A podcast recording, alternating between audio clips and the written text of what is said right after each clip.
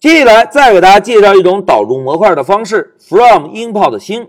哎，同学们，我们现在已经知道了，使用 from 这个关键字可以从一个模块中导入指定的工具，对吧？那在我们开发中啊，如果希望从这个模块中一次性把所有的工具全部导入，我们呢就可以在 import 关键字后面跟上一个星号就可以。哎，这种方式同样也可以一次性。把模块中所有工具全部导入。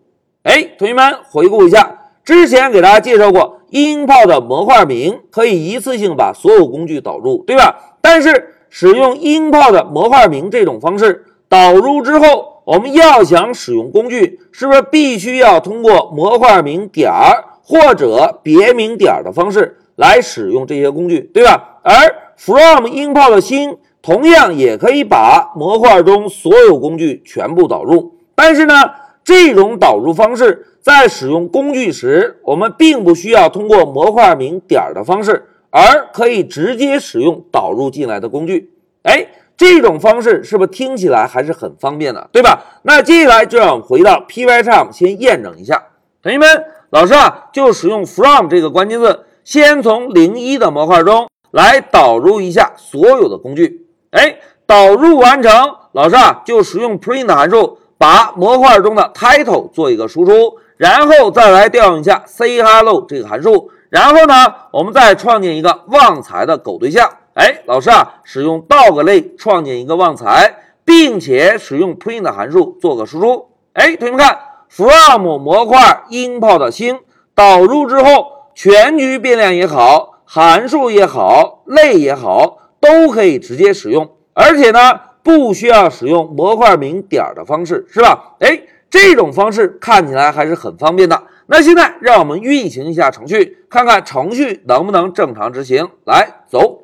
哎，大家看，模块一，我是模块一狗对象，通通在控制台输出了，对吧？哎，这个就是使用 from import 新的好处。但是啊，同学们，这种方式虽然方便。但是呢，是我们开发中不推荐使用的。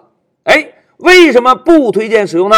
同学们回顾一下之前一个小节，老师给大家介绍过，当导入同名函数时，后导入的模块会把之前导入的模块进行覆盖，对吧？而如果使用 from import 星再导入多个模块时，多个模块中存在相同的内容，这个时候。在排查错误的时候就会非常麻烦了。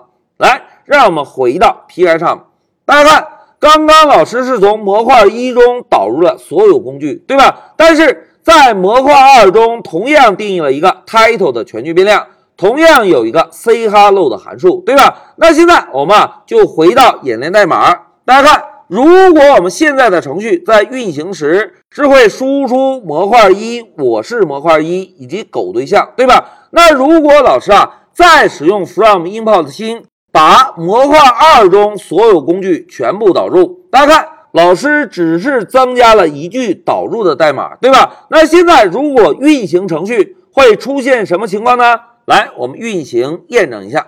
哎，大家看，控制台输出了。模块二，我是模块二，然后模块一中的狗对象，大家看全局变量也好，函数也好，通通被后导入的覆盖掉了。哎，这个时候我们单纯从代码上，同学们如果想要排错，容易吗？哎，并不容易，对吧？所以啊，from import 新这个知识点只是给大家做一个科普，同学们知道这种方式就可以在我们课下练习时。可以使用这种方式偷一个懒儿，但是当我们走到工作岗位后，真正要开发公司中的项目，千万不要使用这种方式来导入模块，因为啊，这种方式一旦出现重名，在排查问题的时候非常的麻烦。好，讲到这里，老师就暂停一下视频。